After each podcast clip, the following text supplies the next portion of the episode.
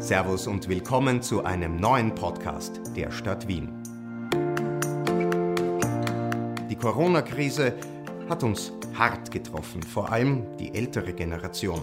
Im folgenden Beitrag von Patrice Fuchs sprechen wir mit Bewohnerinnen eines Liesinger Altersheims genauso wie mit prominenten Schauspielerinnen wie Dolores Schmiedinger.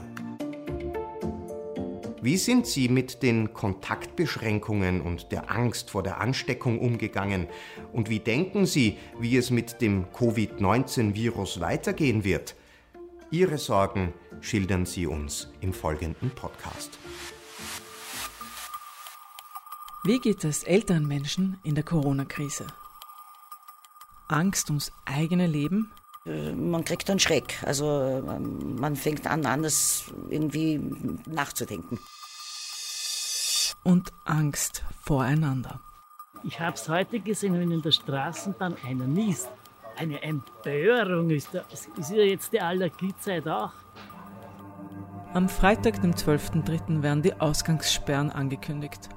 Und plötzlich sind auch die Hamsterkäufe ansteckend. Ja, ich habe dann also statt zwei Backelnudeln habe ich halt dann drei Backeln gekauft, ja. Also nicht in übertriebenem Maß. Nur so, dass ich halt gerade abgedeckt bin für, was weiß ich, für zehn Tage oder so irgendwas, dass ich genug hätte. Ab 65 Jahren gehört man zur Risikogruppe. Und die Risikogruppe wird mit den Ausgangssperren in den Krisenmodus versetzt. Meine Kinder haben mich rasend gemacht, du musst zu Hause bleiben mit Mundschutz, du hast Lungenentzündungen gehabt, du bist 73, bleib zu Hause. Habe ich mich eingesperrt.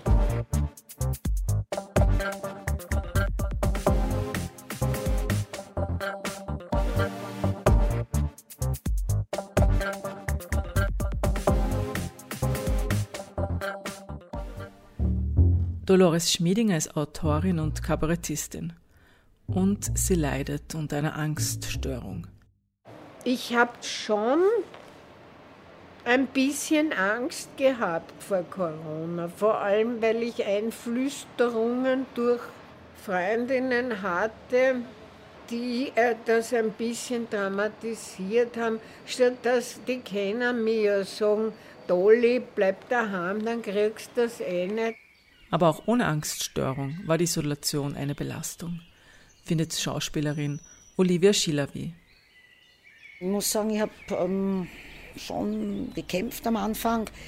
Ähm, mit dem Alleinsein ist das halt dann oft so eine Sache, weil ich halt ein sehr kommunikativer Mensch bin. Ich rede gern mit alle und dadurch, klar, das Telefon kann das dann auch nicht so ersetzen. Nicht nur soziale Kontakte. Plötzlich liegen alle Projekte auf Eis. Ich habe noch Glück gehabt, weil ich im Februar eben gerade noch einen Film abgedreht habe in Südamerika. Riesenglück, dass wir das noch abgedreht haben. Also es ist sich gerade ausgegangen eigentlich nicht. Äh, es sind schon, aber ich weiß zum Beispiel vom, vom äh, Traumschiff und so weiter, es sind äh, Dreharbeiten unterbrochen worden, Kollegen nicht mehr eingeflogen worden, weil die sind schon gar nicht mehr weggekommen, äh, wo man dann versucht hat, wie, wie, wie geht man damit um? Es werden dann Bücher umgeschrieben, generell, nicht? Mhm. Also äh, da wird dann abgebrochen, selbstverständlich. Bobby Hornig ist ehemaliger Postler und wohnt in einem Kleingarten auf der Schmelz. Aber ich habe mir da eigentlich keine Sorgen gemacht und ich mache mir heute auch keine Sorgen. Nicht? Hast du dir nie Sorgen gemacht? Nein, nie, nie. Und warum? Weil, ganz einfach, das ist nichts anderes als, als, als ein bisschen eine gefährlichere Grippe. Ja, und, und ich, ich gehe ja nicht, oder ich bin ja nicht in Verbindung mit, mit, mit urvielen Leuten, wo ich Angst haben muss, dass ich angesteckt werde. Dass es gefährlich ist, das wissen wir, ja.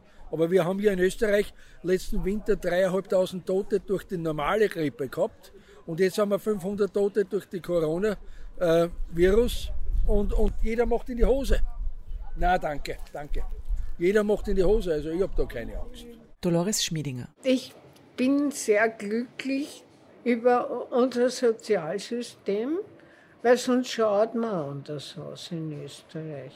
Dazu sage ich dir, war eine große Sicherheit, dass ich eine Pensi kriege jedes Monat. Also da habe ich mir schon gedacht, sei froh, Schmiedingen. Die Corona-Krise ist die größte Krise der österreichischen Nachkriegszeit. Aber man kann es auch aus einer anderen Perspektive sehen. findet Viktoria Krierbauer, pensionierte Schuldirektorin.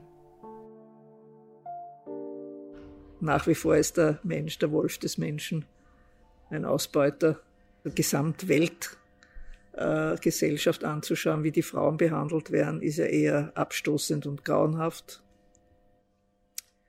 Ja, also das relativiert für mich die Dinge.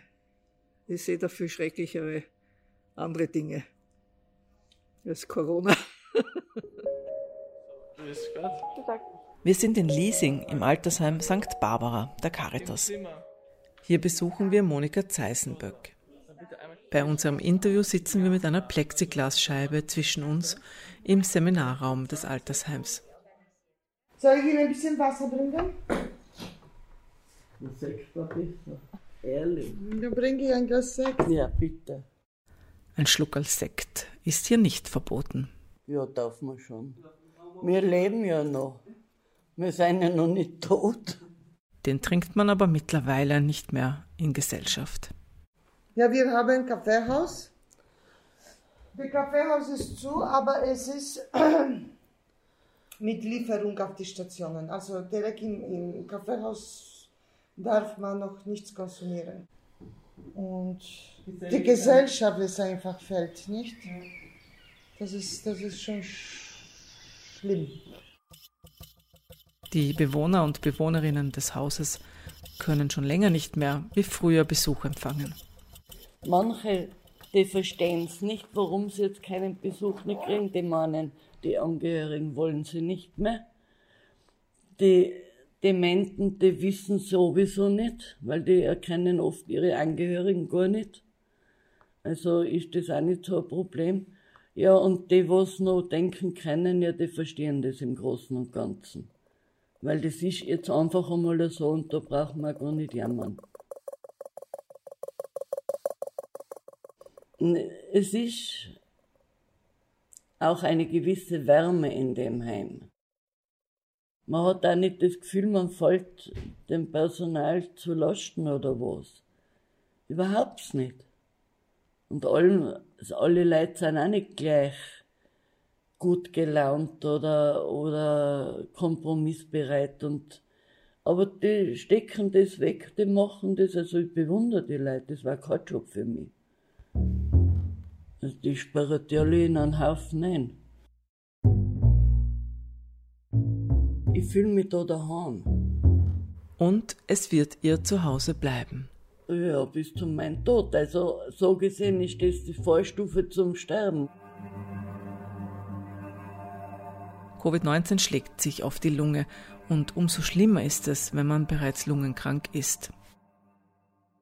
Ilsa Böhm. Voriges Jahr habe ich fünf, fünfmal ich, habe ich Erstickungserscheinungen gehabt. Jetzt kann ich nicht richtig schlafen, ob ich nicht vielleicht wieder Erstickungserscheinungen kriege. Ne? Traue mich nicht so richtig schlafen, es ist ja nicht schön. Die Gesichtsmasken erschweren ihre Atmung zusätzlich. Ich darf nicht fortgehen, darf das und das mit der Maske ist auch eine Einschränkung meiner Freiheit, weil ich, ich brauche ja Luft, ich kann ja nicht, Sie, Sie müssen das irgendwie berücksichtigen. Sie müssen auch welche Menschen, die keine Luft bekommen oder die krank sind, das heißt krank, ich habe das CRPT, das ist, das hat jeder Vierte da was schon. Bitte setz dich einmal in die Straßenbahn hinein, wenn es so heiß ist. Das hältst du gar nicht durch.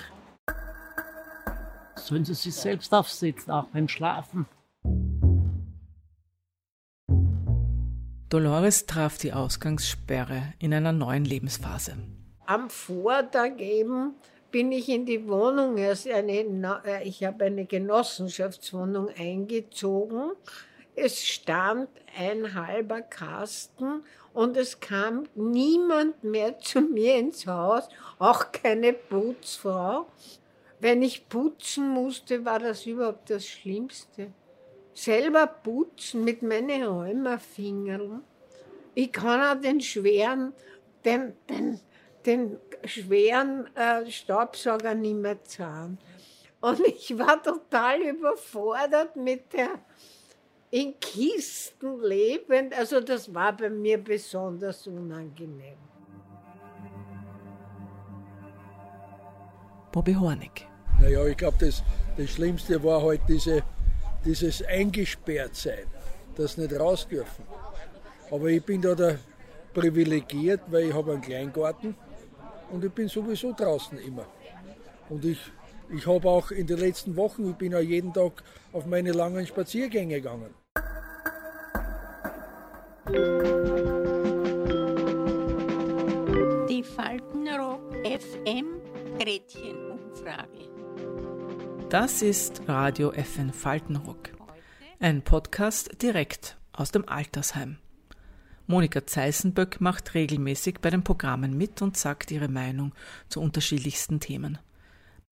Letztens wurde sie sogar von Stehermann und Grissemann in die Late-Night-Show Willkommen Österreich eingeladen. Gekannt hat sie Willkommen Österreich vorher nicht. Na, das ist eine Zeit, da schlafe ich. Aber mir hat noch die Boschener eben eine Sendung vorgespielt und dann gesagt, mit die wäre ich auch noch fertig. Früher war sie Friseurin und hatte mit Medien eigentlich nichts am Hut. Nix, ein langweiliges Leben. Ich bin ins Heim gekommen und von da ging es bergauf. Manchmal geht es darum, wie man mit Seitensprüngen umgehen soll. Und aktuell wird natürlich viel über die Corona-Krise gesprochen. Drum ist auch das Radio Faltenrock so toll, weil das zeigt, wir sind zwar alt, aber wir haben noch unsere eigene Meinung und wir leben noch. Und wir haben mitunter auch noch was zu sagen. Ein Ausnahmezustand, der macht was mit uns. Manche verhalten sich musterhaft. Olivia Schilawi. In der schlimmen Phase habe ich die Sohlen desinfiziert, habe alles, was ich eingekauft habe und in Plastik war, habe ich sogar abgewaschen mit Spülmittel, dann getrocknet, bevor ich die Sachen ausgepackt habe. Also so genau war ich. Das war, hat das abgenommen ein bisschen? Und das hat dann abgenommen, ja. Mhm. Nachdem ich mir gedacht habe, naja, so, ich glaube, ich bin zu hysterisch. Mhm. Oder ich, ich treibe mich dadurch auch selber ins Eck, ja. Ich tue mir vielleicht damit nichts Gutes. Manche lernen ganz neue Seiten an sich kennen. Dolores Schmiedinger.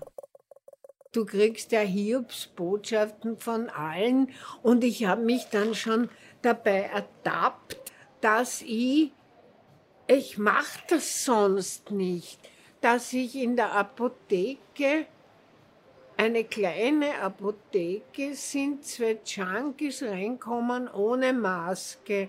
Das war am Höhepunkt Corona. Und das ist nicht recht, ja und die haben dort ihr Methadon getrunken. Und ich habe hab halt die, die gefragt, ob, das, ob die nicht für ihren selber, für sich das als Schutz schon die Na ja, die sind ja nicht. Und dann habe ich den Apotheker angerufen, der hat auch Ausflüchte gehabt. Und dann habe ich mich entdeckt als Berti Blockwart und habe die Polizei angerufen. Sie sollen dort einmal nachschauen.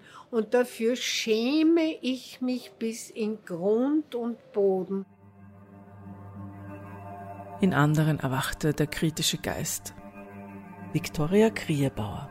Das lernen wir jetzt, was es da alles, äh, was da alles abgelaufen ist, was, was, was ihnen gar nicht zugestanden wäre, uns zu verbieten, äh, Familie zu treffen oder das Haus zu verlassen, nur unter ganz bestimmten Bedingungen.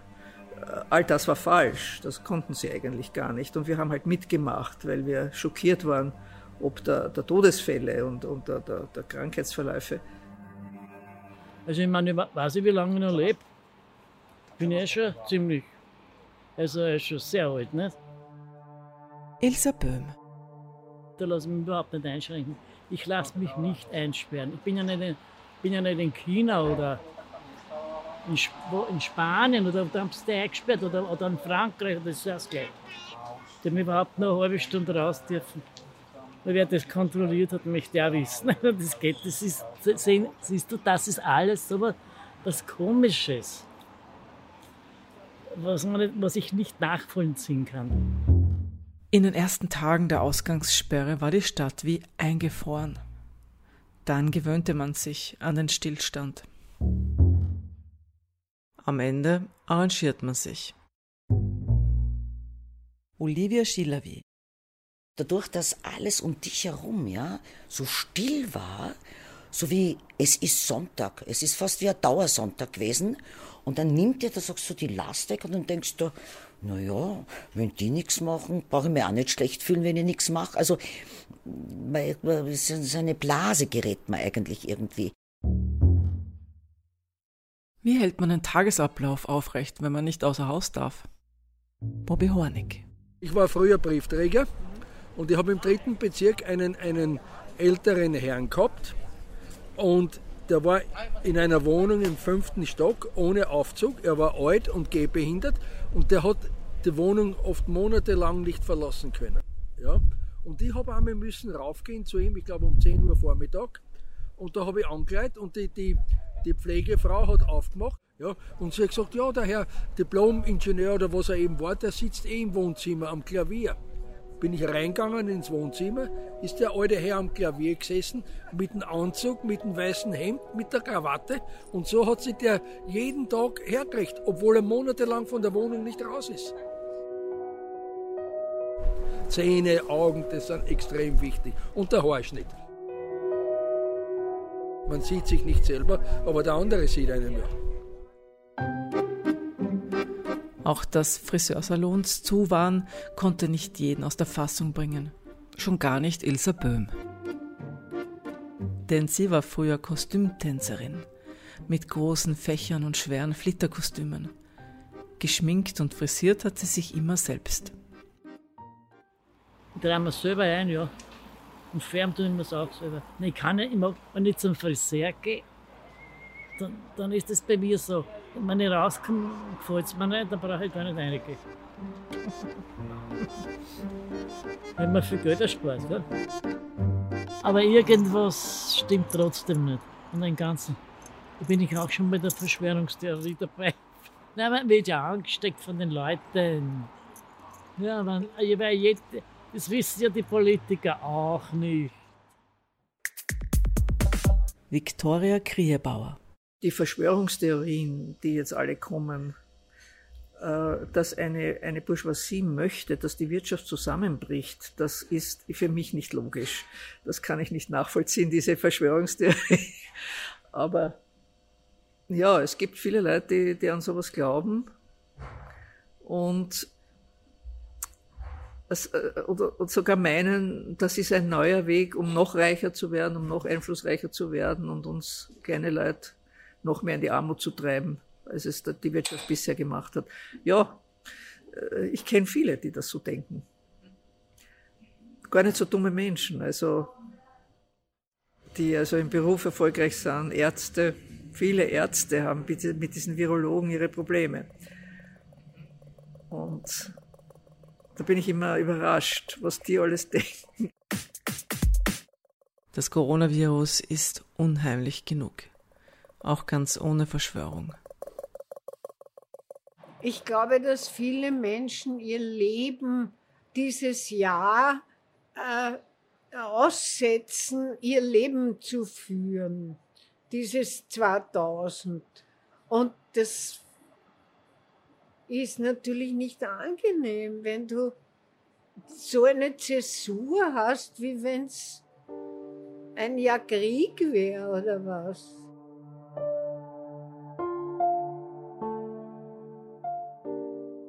Bin vorsichtig und schaue mir an, wen ich treffe. Und wenn ich es kriegen sollte, dann werde ich halt eine von vielen sein. Aber es ist nicht so, dass ich. Äh, es bedrückt mich jetzt nicht. Ich meine, mit 77 hast du auch das Gefühl, mein Leben gelebt zu haben. Und wenn es vorbei ist, ist es vorbei. Also ich habe ja nicht so diese Vorstellung, ich will 100 werden. In der Isolation waren die Geschäfte zu und wir konnten weniger kaufen.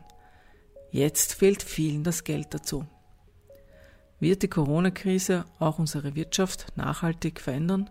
Was mir so wahnsinnig aufregt, das ist der Fleischkonsum. Die Fleischfabriken, die armen Tiere bitte. Da habe ich jetzt erst gehört, die Schweindeln haben, solange sie noch leben, schon Lungenentzündung.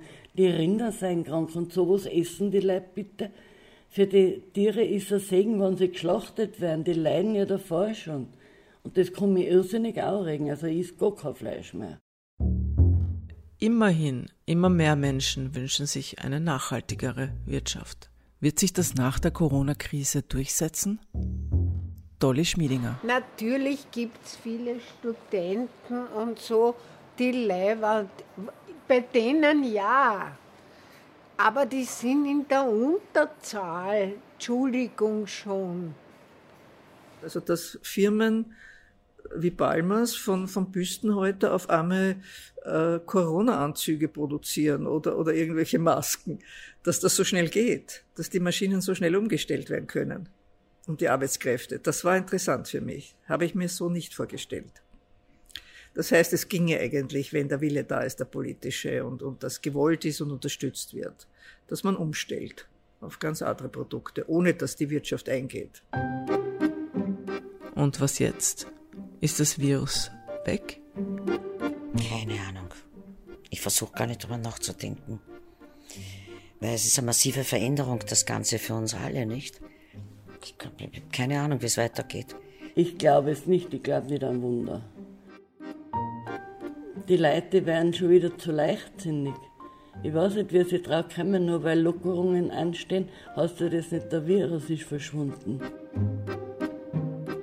Naja, ich glaube, dass die recht haben, die sagen, das ist so wie AIDS, wir werden damit leben und es wird eine chronische Geschichte bleiben, aber wir werden es besser in den Griff kriegen, werden Medikamente entwickeln, aber wahrscheinlich nicht eine Impfung. Das schaut nicht danach aus.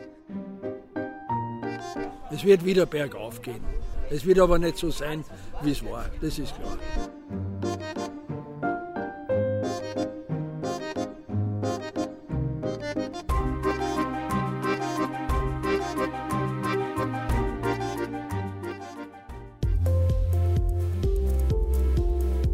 Das waren selbstbewusste Stimmen aus Wien, die auch gleich einen Blick in die Zukunft werfen. In diesem Podcast gestaltet von Patrice Fuchs.